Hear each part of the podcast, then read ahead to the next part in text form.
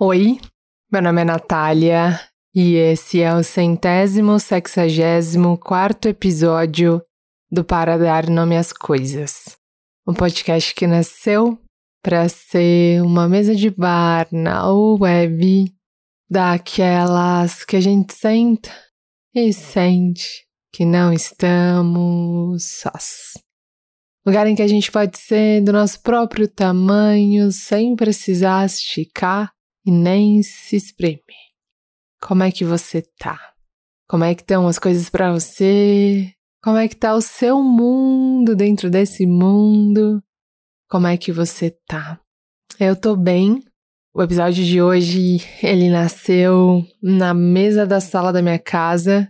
Eu tava tomando café da manhã, tava com a xícara no, no meio, assim, de café, tava sentada com uma perna dobrada e a outra dobrada assim, com o joelho perto do peito e a outra deitada na cadeira. E tava pensando nas transformações, nas mudanças. Eu acho que comentei num dos episódios aqui anteriores que num dos primeiros dias agora de 2023 eu fiz um balanço do meu ano passado e fiquei pensando nas coisas muito boas que aconteceram, das coisas que não foram tão legais, mas das coisas que foram importantes, das coisas que eu aprendi das coisas que eu ainda preciso aprender, das coisas que eu tô me esforçando para aprender, para entender. E eu tava pensando nisso tudo e me veio uma imagem na minha cabeça. Veio a imagem do interruptor, dos interruptores da casa do meu pai. E isso que era uma imagem simples, cotidiana, é, insignificante, me levou para uma compreensão sobre as transformações da vida. Eu acho que às vezes a gente consegue compreender melhor algumas coisas quando a gente dá a elas uma imagem. E essa imagem do interruptor da casa do meu pai, de alguns lugares, de alguns cômodos, da maioria dos cômodos da casa do meu pai, me ajudou a pensar sobre a transformação, as transformações da vida, sobre paciência e sobre intenção. Boa audição.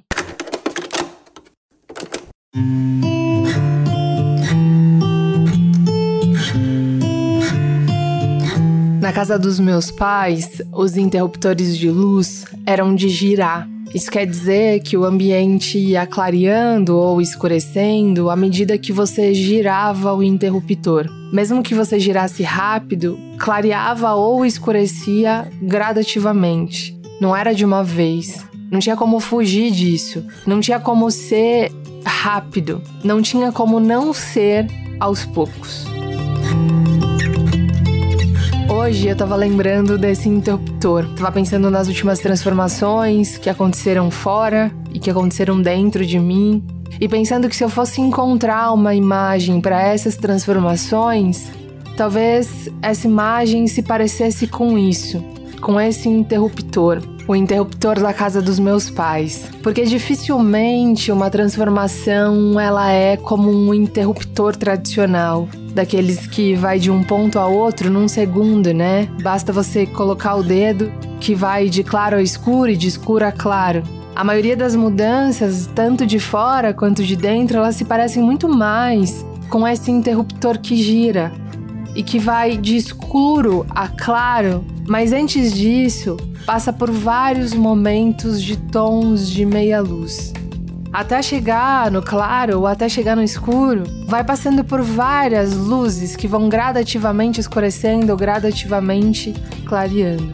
Os tons de meia luz são quando a gente já saiu do escuro, mas ainda não chegou no claro que a gente quer chegar. A sensação é de uma meia tristezinha, de um desconforto ameno, de uma sensação de eu sei que eu não tô mais lá, onde era completamente escuro e ruim, mas eu ainda tô aqui. É quando a gente termina uma relação e olha para trás e pensa, eu não quero mais estar lá, mas eu ainda tô andando pelas ruínas. Ou é quando a gente tá passando por um processo de luto e a gente pensa, eu sei que a, a dor mais profunda, a parte mais difícil desse processo já passou, mas eu ainda não tô na parte mais confortável, na parte mais fácil. Eu ainda tô elaborando o que aconteceu. É quando você toma uma decisão que para você foi muito importante que seja sair de um emprego, que seja mudar de país, que seja entregar as chaves da casa que você morava para morar em outro lugar, que seja de romper uma relação de amizade que não fazia mais sentido. que seja tomar uma decisão importante na sua vida pessoal ou financeira, e aí você diz: não tinha outra decisão para tomar. Não tinha outro jeito que eu lidaria com isso de outra forma. Eu sei que era isso que eu deveria fazer, mas não é porque eu sei que é isso que eu deveria fazer, não é porque eu sei que eu decidi o melhor, não é porque eu tenho certeza que eu fiz o certo que não doa um pouco. Eu virei o interruptor. Fui eu que coloquei a mão ali, fui eu que decidi por aquilo. Talvez não tenha eu que de... não, talvez não tenha sido eu que tenha decidido a, a, a situação, mas fui eu que decidi o que fazer com aquela situação. Fui eu que virei o interruptor. Fui eu que saí daquele lugar que eu tava, que não tava bom. Mas eu ainda tô no meio tom. Eu ainda tô no meio do ciclo, no meio da volta. Eu ainda tô me refazendo por dentro. Eu ainda tô encontrando um jeito de acomodar o que foi. E para chegar naquele lugar da luz, vai levar um tempo.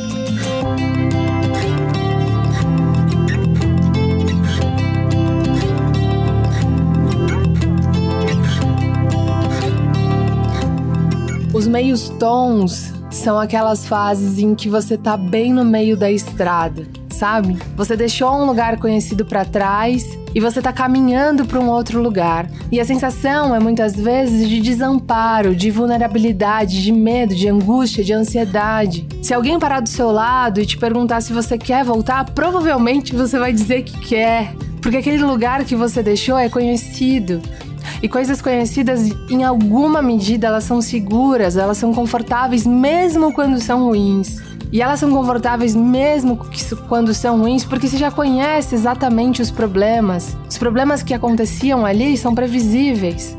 Você sabe exatamente o que vai acontecer, você sabe exatamente o que você vai sentir. E esse é o perigo das coisas ruins que são conhecidas. Porque às vezes a gente topa lidar com coisas ruins porque elas são conhecidas porque elas não geram em nós um desafio de mudar, de pensar em outros caminhos, de pensar em outras estratégias. Então a gente fica ali. Acontece que nos meios tons, a gente já saiu desse lugar. A gente já saiu desse lugar ruim. A gente já topou fazer a travessia. Só que a gente ainda tá no meio do caminho.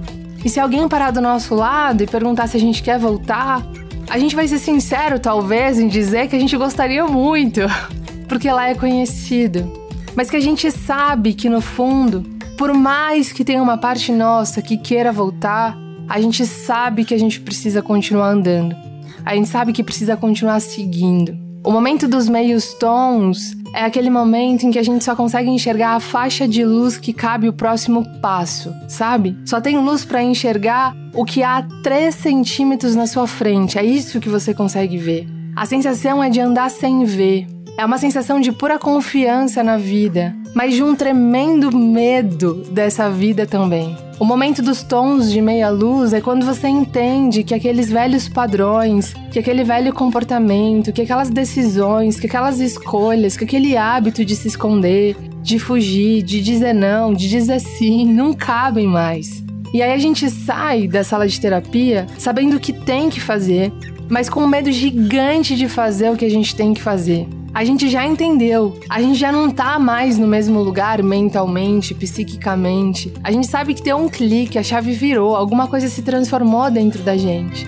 Mas a gente também não sabe ainda exatamente o que fazer com aquele resto do caminho. Lugar dos meios tons é isso. É quando você entendeu com a cabeça. É quando você sabe que já não dá mais para ficar no mesmo lugar. Mas você ainda tá no meio do caminho. Você ainda tá no meio da ponte. Dreams might turn into something real. Don't you give me look, take a bow, already know. Now you gotta go. No tempo dos meios tons, no tempo do meio do caminho, os sentimentos muitas vezes são ambíguos. A gente pode ficar triste e feliz ao mesmo tempo, angustiado e aliviado, convicto e confuso, confiante e morrendo de medo, eu lembro de uma vez que eu saí de um trabalho, cara.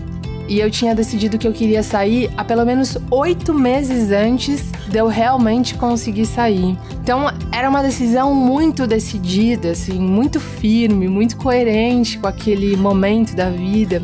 Acontece que quando eu recolhi os últimos livros, quando eu joguei os últimos papéis fora, quando eu devolvi o meu crachá no RH, eu fui invadida por um medo alívio gigante. Assim, junto, medo alívio. Porque eu tinha girado o interruptor, mas eu tava no meio do ciclo, sabe? Eu tinha saído do lugar antigo, mas eu ainda não tinha chegado ainda num lugar novo. Eu tava literalmente no meio do caminho. Então a sensação ela era ambígua. Ela era triste e feliz junto. E isso é muito interessante, né? Porque às vezes a gente se acha contraditório por sentir duas coisas tão opostas junto, né? Quando na verdade eu acho que a maior parte da vida é isso mesmo. São duas sensações opostas convivendo juntas. É medo e, e, alívio, é alegria e tristeza. Principalmente nessas fases de transformação, de grandes decisões. Normalmente, essas grandes decisões, essas grandes escolhas, essas grandes transformações, elas fazem com que dois, dois sentimentos, duas emoções completamente opostas convivam juntas. Foi o que aconteceu comigo ali. Era medo e alívio. Mas já foi também alegria e tristeza. Já foi confiança e desespero já foram muitas coisas juntas, assim, porque foram muitas, muitos momentos em que eu me vi no meio do ciclo do interruptor.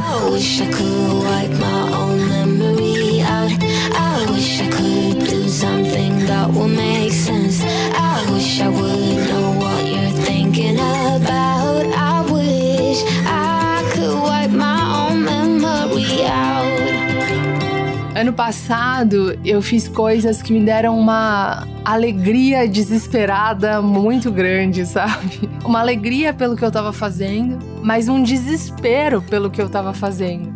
Um medo pelo novo, mas um alívio pelo novo. No tempo dos meios tons, os sentimentos quase sempre são ambíguos. É quase sempre e, sabe? E não ou. É quase sempre certeza e medo, e não certeza ou medo. É quase sempre ansiedade e alegria, e não ansiedade ou alegria. É sempre medo de dar certo e vontade que dê certo, sabe? Porque não dá mais para ficar no mesmo lugar, repetindo as mesmas coisas, e a gente sabe disso. Tem uma parte nossa que sabe que não dá mais, mas tem uma outra parte nossa que tem medo que seja outra coisa. Nesses momentos de transformação, nesses momentos de mudança, é quase sempre E. O tempo dos meios tons é quando você só consegue ver o pedacinho de luz que cabe só o seu pé e você confia naquilo, com medo que não dê conta. Mas tem alguma coisa em nós que confia naquilo porque a gente lembra que em outros momentos a gente confiou e a gente chegou num lugar claro, num lugar em que as coisas eram mais possíveis.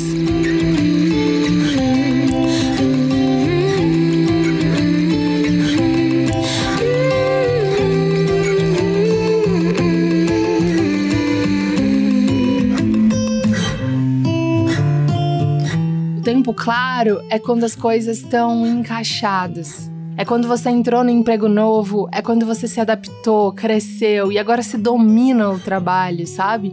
É quando a rotina tá encaixada dentro da sua rotina.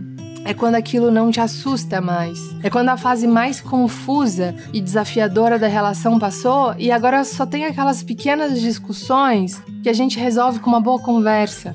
O tempo claro é quando você tá solteira e curtindo cada segundo dessa vida. É quando você nem se lembra mais direito como que você não gostou dessa liberdade. É quando você deu um nome e virou amiga de alguns monstros que te davam muito apavoro, assim. Que eram aqueles que saíam embaixo da cama no meio da noite, sabe? E que aí você ficava horas e horas rolando na cama e pensando naquilo. E aí quando o celular despertava para acordar, fazia cara, quatro horas que você tava tentando dormir, sabe? Uma coisa assim. O tempo claro acontece normalmente em algumas áreas da vida, com muita sorte em todas, mas quase sempre em algumas áreas, porque se tem uma coisa que a gente precisa lembrar é que sempre vai ter aresta, né? Eu, eu costumo pensar assim que felicidade é quando as coisas estão mais ou menos encaixadas, assim, né? Porque tudo é muita coisa e sempre vai ter alguma coisa que vai estar tá desafiando a gente a andar para frente, né? Empurrando a gente para frente, assim. Mas o tempo claro, ele dura até o momento em que a gente começa a achar que aquilo tudo tá claro demais e a gente começa a se movimentar, a gente começa a se desafiar.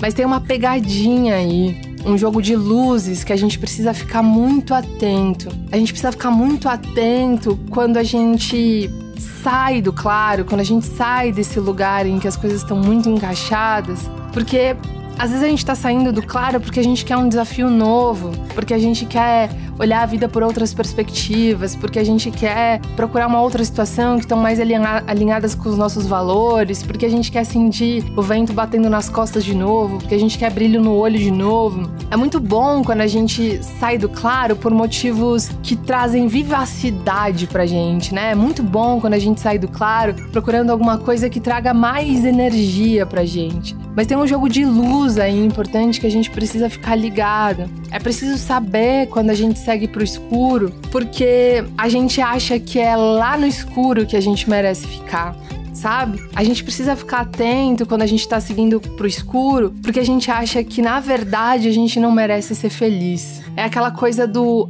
eu acho que eu não mereço isso, então quando tá claro demais, quando tá bom demais, quando tá legal demais, eu começo a me auto-sabotar. Eu começo a fazer de tudo para perder aquilo que eu lutei tanto para construir. Hey, now that our names are written in stone.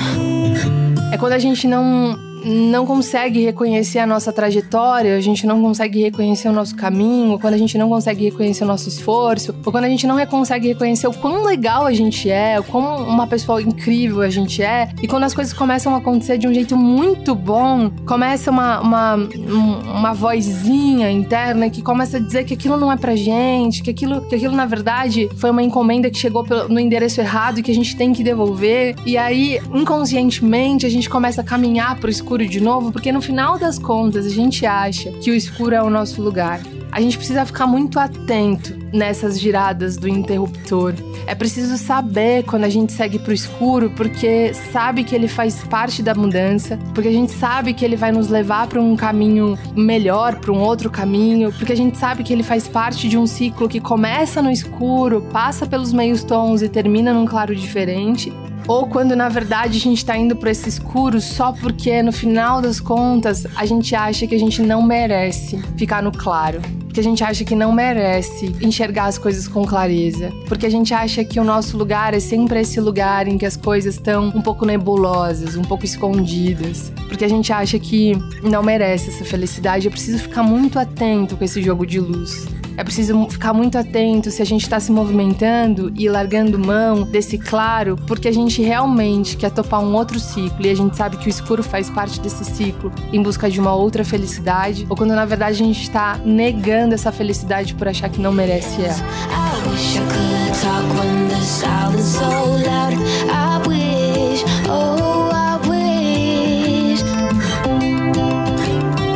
Sabe aquela coisa de você achar que não merece um lugar, um amor, uma vida tranquila? De você achar que você precisa estar tá sempre lutando contra o escuro, contra o caos, contra aquilo que você precisa sempre estar tá brigando para que as coisas se revelem para você, para que as coisas se mostrem? Eu acho que é muito importante a gente nomear as razões que fazem a gente caminhar pelo escuro. Eu acho que é muito importante a gente nomear aquilo que a gente está buscando, querendo, ou para onde a gente está se movimentando, para que a gente não busque o escuro só porque a gente não sabe lidar com as coisas boas da vida. Para que a gente não gire o interruptor do claro escuro só porque a gente não suporta viver uma vida boa. E claro que conscientemente ninguém faz isso. Ninguém quer ser infeliz por escolha, por decisão. Mas a nossa inconsciência é muito doida, né? E a gente é, é, muito guiada por isso. Eu lembro de uma frase, eu acho que é do Jung, tô falando de cabeça, que ele diz que enquanto a gente não torna o inconsciente consciente, a gente vai fazendo várias decisões ruins e chamando isso de destino. E é um pouco disso. E é um exercício para a vida, né? E todo mundo faz isso, em alguma medida todo mundo faz isso. A gente vai adaptando a realidade para ela caber na nossa crença. Então, se eu acho que eu não mereço coisas boas, se eu não mereço uma vida Tô usando essa metáfora do claro escuro, mas o que eu quero dizer é se eu acho que eu não mereço uma coisa tranquila, que eu não mereço um lugar tranquilo, que eu não mereço uma relação tranquila, que eu não mereço uma vida tranquila, que eu não mereço uma profissão tranquila, que eu não mereço uma família tranquila, a gente vai tentando, a gente vai se sabotando e fazendo coisas para que a realidade confirme a nossa crença, para que a realidade se adeque à nossa crença. E isso é muito doido, gente, é muito maluco, né? E a gente precisa ficar muito atento. Não hipervigilante, porque isso é um lugar que eu vou às vezes. Eu fico, às vezes, um pouco hipervigilante, assim, prestando atenção em tudo, mas será que eu tô fazendo tal? e aí a Renata sempre me puxa para esse lugar atenta, não autovigilante. Atenta, não autovigilante. mas a gente precisa ficar atenta para não para não girar a gente mesmo, né? O interruptor pro escuro e depois dizer que foi a vida que girou. A gente precisa ficar sempre atento a isso para que a gente não busque o escuro só porque a gente não sabe lidar com as coisas boas da vida, só porque a gente acha que não merece um lugar bom.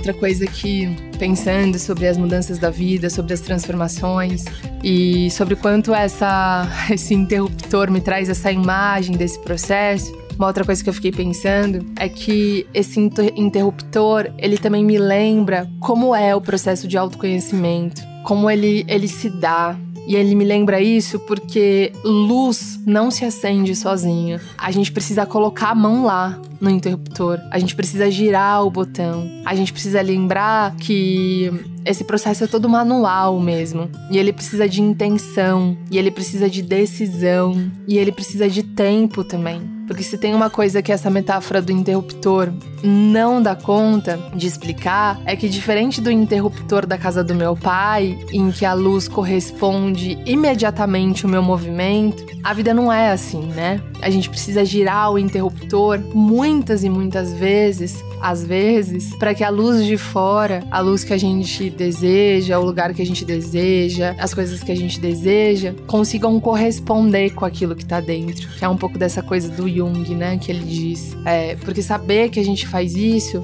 às vezes a gente entende com a cabeça, mas leva um tempo até o, o corpo processar, né? Até a gente realmente entender. Então, às vezes a gente precisa ser paciente nessa intenção de reafirmar e reafirmar e reafirmar. Paciente e generoso, né? Com a gente mesmo. Como eu disse no, no último episódio, assim, que é uma coisa que eu venho refletindo muito. Generosidade, autocompaixão e também o lembrete, né, de que o aperfeiçoamento vem no caminho para todas as áreas da vida e também pro autoconhecimento, né?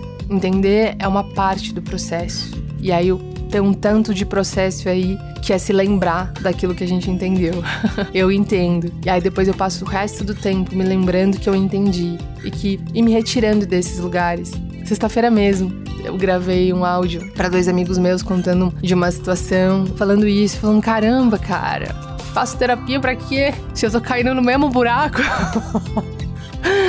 E aí logo depois eu, eu, eu me lembrei de novo, né? Mas terapia não é sobre não cair no buraco, é sobre cair no buraco, lembrar que a gente caiu mais rapidamente e sair do buraco. Terapia então, autoconhecimento então, não é sobre não cair no buraco, porque seria ilusório dizer que não vou cair mais no buraco. Eu vou, você vai, a gente vai cair no buraco. Mas é sobre entender mais rápido que a gente caiu. É sobre entender mais rápido o que a gente fez para que a gente para que a gente caísse nesse buraco. É sobre trazendo Jung, né? É sobre tornar o inconsciente consciente. Ah, entendi eu caí nesse buraco por causa disso aqui. E se no ano passado eu demorava três dias para entender isso, hoje eu já entendo mais rápido, porque eu já tô ligada, porque eu já tô me lembrando mais rápido. E aí, porque eu sei que eu caí no buraco, eu posso sair desse buraco. E agora eu vou levar um pouco mais de tempo para cair de novo nesse buraco, porque isso vai estar tá mais fresco na minha cabeça. E essa é a coisa do interruptor, né? Ele é diferente na vida real porque leva tempo, porque não é porque eu giro o interruptor, né? Não é porque eu entendi por que, que eu faço o que eu faço que automaticamente a coisa se transforma. A maior parte dos processos de autoconhecimento, pelo menos para mim, não sei para você, mas pelo menos para mim, leva um tempo de maturação mesmo, de, de amadurecimento. E eu preciso ficar girando o interruptor muitas e muitas vezes e dizendo: é aqui que eu quero chegar. é aqui que eu quero chegar nesse ponto, sabe? Fico girando o interruptor pra luz, né? Pra, pra essa luz como metáfora, pra esse lugar que eu quero chegar e dizendo para mim: é aqui que a gente precisa estar. e aí quando eu vejo, tô virando pro outro lado e falando: não, tá, é aqui. Caramba, é aqui que a gente quer chegar. E é isso. A parte mais não mais rápida, mas acho que a parte mais curta do processo é entender. A parte mais longa é sempre se lembrar do que a gente entendeu. como num processo terapêutico mesmo, em que a gente fala da mesma coisa várias vezes até que a gente consiga acreditar com o corpo que a gente merece mesmo o melhor. Uma espécie de, de uma teimosia na luz mesmo, né? Na nossa luz. Às vezes a gente precisa girar, ter paciência para girar o interruptor várias vezes. Eu acho isso muito bonito, porque isso para mim tem a ver com uma Sabe quando uma. Quando a gente. Não sei se você sabe andar de bicicleta, mas talvez. Não vou usar esse exemplo porque talvez ele não, não comporte a sua realidade aí. Mas. É, sabe quando a gente tá aprendendo a andar, ou aprendendo a falar, ou aprendendo a comer sozinhos? quando a gente está aprendendo a, a fazer qualquer coisa que gere um pouco de autonomia, e aí tem uma outra pessoa ali ensinando a gente, tem uma fé nesse aprendizado. Eu acho que professores, educadores experimentam muito isso. Eu acho que por isso é tão bonita essa profissão, né? Porque antes de tudo e sobretudo, existe uma fé nesse aprendizado, uma fé nesse outro, que esse outro pode aprender. E eu acho que quando a gente tá com a gente mesmo no interruptor, eu acho que isso também é sobre um processo de fé, só que fé em nós. De que a gente pode entender, de que uma hora a gente vai entender, de que tá difícil às vezes fazer com que aquilo que veio na cabeça incorpore no corpo. Mas a gente continua, porque a gente, eu acho que isso tem, se a palavra confiança tem fé na etimologia, eu acho que a autoconfiança é ter fé em si mesmo. Poder ter fé no próprio processo. É menos sobre você parecer imbatível que bonito isso que eu pensei agora, né? Eu não tinha pensado nisso, mas que bonito. é menos sobre parecer imbatível, inquestionável, poderoso e mais sobre ter fé em si mesmo, cara. Que lindo isso. I wish I could wipe my own memory out. É mais sobre acreditar que, embora você tenha acabado de cair no buraco, você pode ter fé. Que da próxima vez vai ser diferente. Que da próxima vez você vai aprender mais rápido. Que não seja sobre resultado. Que seja sobre execução. Que seja sobre caminho. Você pode ter fé que você vai continuar fazendo esse caminho. E que Talvez você esteja no meio do ciclo agora, mas que uma hora a luz vai chegar e que esse é o processo da vida também. Assim como o interruptor, em que a gente habita todos esses tons de luz, entre claro, escuro e vários outros mesmos meio, meios tons, né? É sobre fé em si, é sobre fé no seu processo e sobre e se mapeando como um viajante, né? Que vai tentando encontrar é, os perigos e os, e os tesouros dessa viagem, tentando se mapear para que toda vez que você, você e eu, né? Para que todas as vezes em que a gente caminhe pro escuro, seja porque a gente sabe que o escuro faz parte de um percurso, de um caminho, de uma estrada em direção à luz, não porque a gente merece, não porque a gente acha que merece ficar lá. É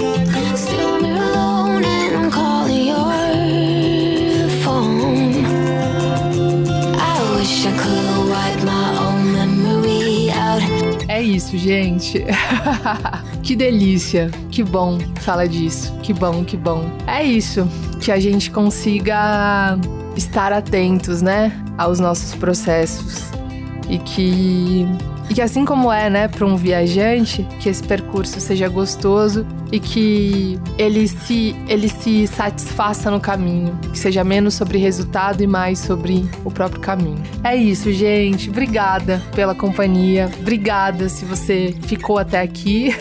a maioria fica e a gente fica muito feliz com isso, porque todas as vezes que vocês dizem que o Para Dar Nome às Coisas é, transformou em alguma medida a vida de vocês e isso não tem retorno mais bonito do que esse, eu sempre me digo: é porque era ele, era porque era eu, era porque era você, era porque era eu, era porque tem o Vavá, o Vavá na edição, a Amanda na identidade visual, é porque você tá aí, porque você tem sua bagagem de vida o tempo todo dialogando com a nossa, né? É porque no final das contas aqui tem um encontro e encontros realmente são muito transformadores. Obrigada por ter feito companhia para mim nessa mesa de bar, por estar tá aqui com a gente toda quarta-feira. Tem episódios novos todas as quartas-feiras e tem episódio exclusivo lá na nossa campanha de financiamento no Apoia-se, apoia-se.com.br barra para dar nome às coisas. Não sei se é isso, mas o link tá aqui na descrição. Tem um episódio exclusivo todo final do mês, só que os episódios não são retroativos. Isso quer dizer que se você começar a apoiar agora, você já perdeu todos os últimos episódios que rolaram